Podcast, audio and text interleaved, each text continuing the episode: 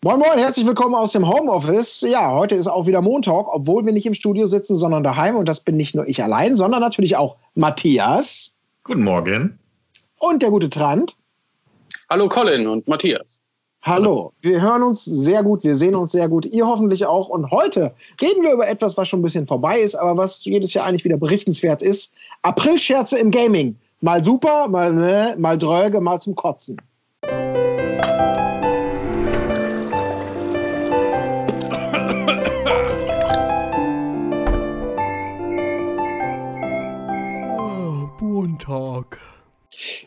Aprilscherze sind natürlich so das, was jeder seit Kindergartenzeiten kennt, irgendwie sich gegenseitig irgendwie reinzulegen.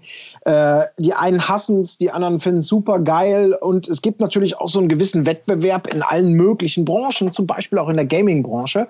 Äh, jedes Jahr irgendwelche Nachrichten rauszuhauen, die sich dann meistens kurz danach, wenn nicht direkt, weil sie so offensichtlich sind, als lustigen oder auch spektakulären oder wie auch immer, auf jeden Fall als Aprilscherz offenbaren. Ich muss sagen, ich bin da immer sehr, sehr zwiegespalten, weil mittlerweile ist das so ein Bombardement, dass man das Gefühl hat, okay, eigentlich 80 Prozent aller Nachrichten, die am 1. April rauskommen, sind erstmal Aprilscherze. Kannst du äh, ignorieren.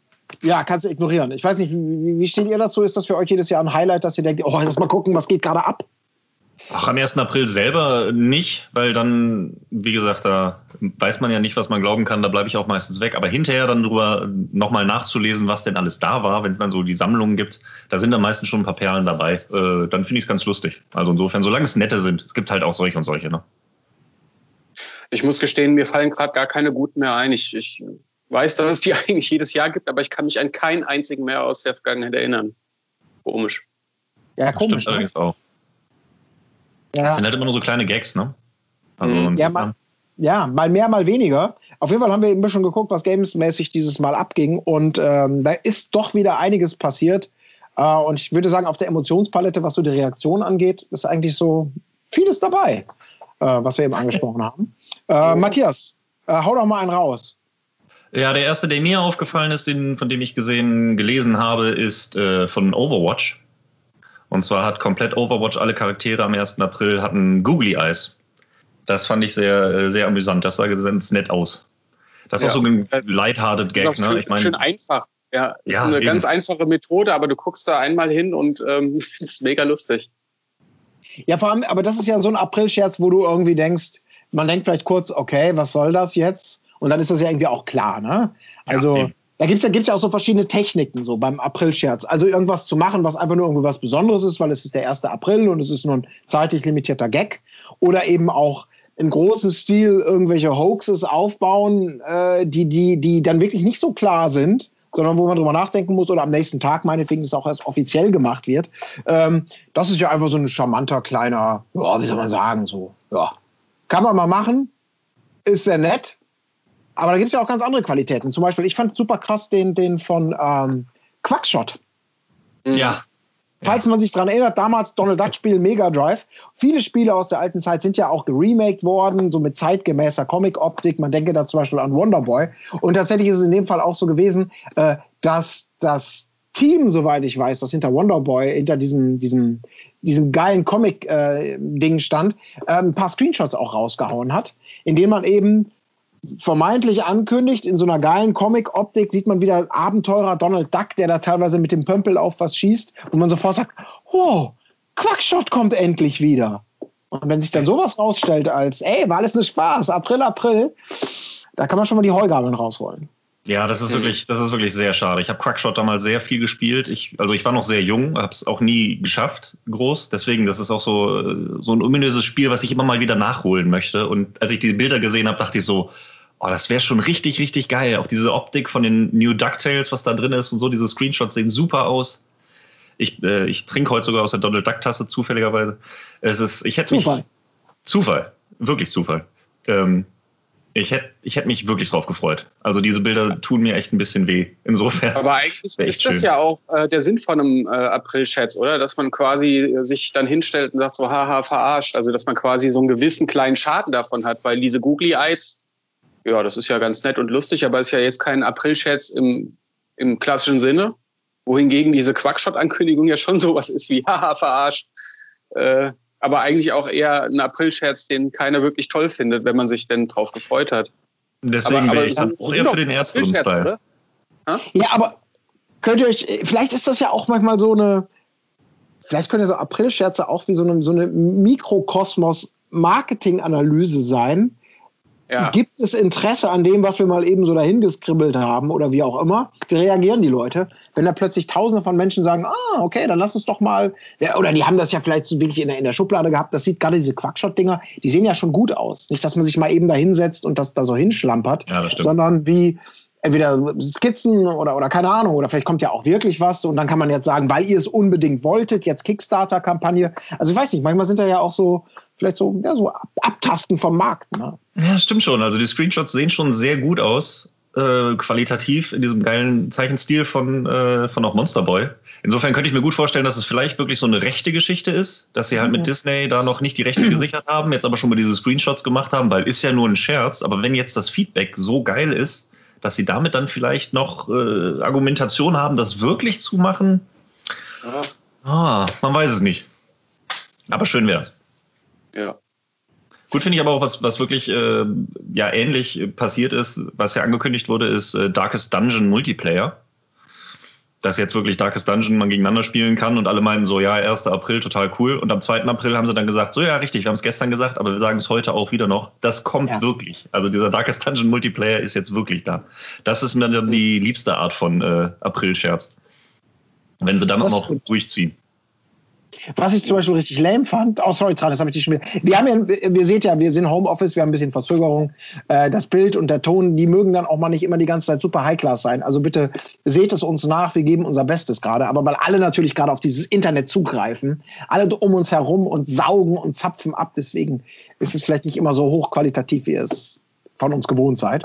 Ähm, aber ich möchte trotzdem noch mit einer super lame Geschichte eben dazwischen greifen den Trailer zu dem Tales of Fighting Game zum Beispiel. Ja, ja der war das ist so ein Ding. Boah, da, also genau, es wurde angekündigt groß, es gibt ein Tales of Fighting Game, also diese Bandai Namco 20 Jahre alte Rollenspielsaga aus Japan, jetzt plötzlich nicht mehr Rollenspiel, sondern 2D Beat'em Up. Und dann hauen die da einen Trailer raus, wo du wirklich denkst, selbst wenn das ein Mobile-Spiel wäre, sähe es schon nicht geil aus. Aber das ist so, das ist so zweite Reihe PlayStation 2 ich meine, da kannst du nur enttäuscht sein oder sofort sagen, ja, okay, April-Scherz, wow, cool. Also, das ist irgendwie so, so zwischen den Stühlen. Das war der einzige Aspekt irgendwie von im Witz, den ich ganz lustig fand, dass es so schäbig aussah wie halt PS1 hochskaliert. Also, ja, das war das Einzige, was mich darin, un, daran unterhalten hat. Ich habe mich eher gefragt, so, okay, wer sind die Charaktere? Ja. Also, es ist ja auch immer äh, abhängig davon, ob ein Witz bei dir zündet, wenn du irgendwas mit dem Background anfangen kannst. Also, ich habe mit Tales of gar nichts anfangen können. Ich weiß nicht mehr, was es ist. Ähm, Deswegen fand ich halt diese äh, runtergedammte PS1-Grafik, die fand ich äh, am unterhaltsamsten. Ja gut, und äh, da kann man ja eigentlich äh, man kann ja eigentlich noch anschließen, dass Arika irgendwie auch so eine kleine Klitsche, die es ja schon seit tausend Jahren gibt, ähm, beziehungsweise, ja doch, die gibt es noch. Und die haben auch ähm, ein Prügelspiel-Trailer gemacht, aber ich weiß gar nicht, äh, auf was das basiert. Ähm, allerdings könnte das sich ja auch bewahrheiten, ähm, weil das äh, Fighting EX, was die zuletzt gemacht hatten, war ursprünglich auch mal ein April-Scherz und das ist ja dann auch ein Spiel geworden, was rauskam. Äh, aber ansonsten ist das jetzt auch nicht wirklich unterhaltsam. Also es ist jetzt hier eher spannend, ob da wirklich ein Spiel draus entsteht oder nicht. Und selbst wenn, so krass wird es wohl nicht werden. Ich finde das gerade ganz spannend, so irgendwie, wie viel Aufwand da teilweise reingesteckt wird. So, ich finde, die Relation muss dann irgendwie stimmen, weil du hast ja auch sowas wie, ähm, also habt ihr das von Street Fighter gesehen? Dieses Neko-Drop-Spiel? Mhm.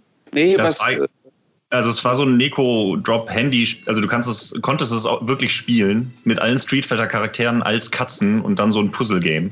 Das konntest du im Browser eine Zeit lang spielen. Das ist halt mittlerweile raus, aber ähm, das war halt kurzzeitig wirklich spielbar. Also da ist ja schon wirklich Zeit reingeflossen. Und genauso auch für den, äh, von PUBG, die ja extra den, äh, wie hießen sie, Fantasy Battle Royale Modus gemacht haben. Mhm. So wirklich die Insel angepasst, neue Sprites, neue Spielmechaniken. Das lief jetzt, es lief, glaube ich, für eine Woche, ist jetzt mittlerweile vorbei. Aber ja. äh, also was da dann an Aufwand reingesteckt ist, da muss man auch wieder sagen, Hut ab für so einen Gag irgendwie. Ja. Ähm, Wobei dann auch wieder die Frage ist, was jetzt gerade bei dem, bei dem Platinum, Platinum Gag ja äh, viel vorgeworfen wird. Irgendwie, da wird so viel Energie in sowas reingesteckt, was halt irgendwie ähm, vielleicht auch woanders besser einge, äh, eingesetzt worden wäre. Wir klingen jetzt gerade, ihr sorry, genau, ich bin mal kurz, ich bin gleich wieder da, sofort. Alles klar, alles klar.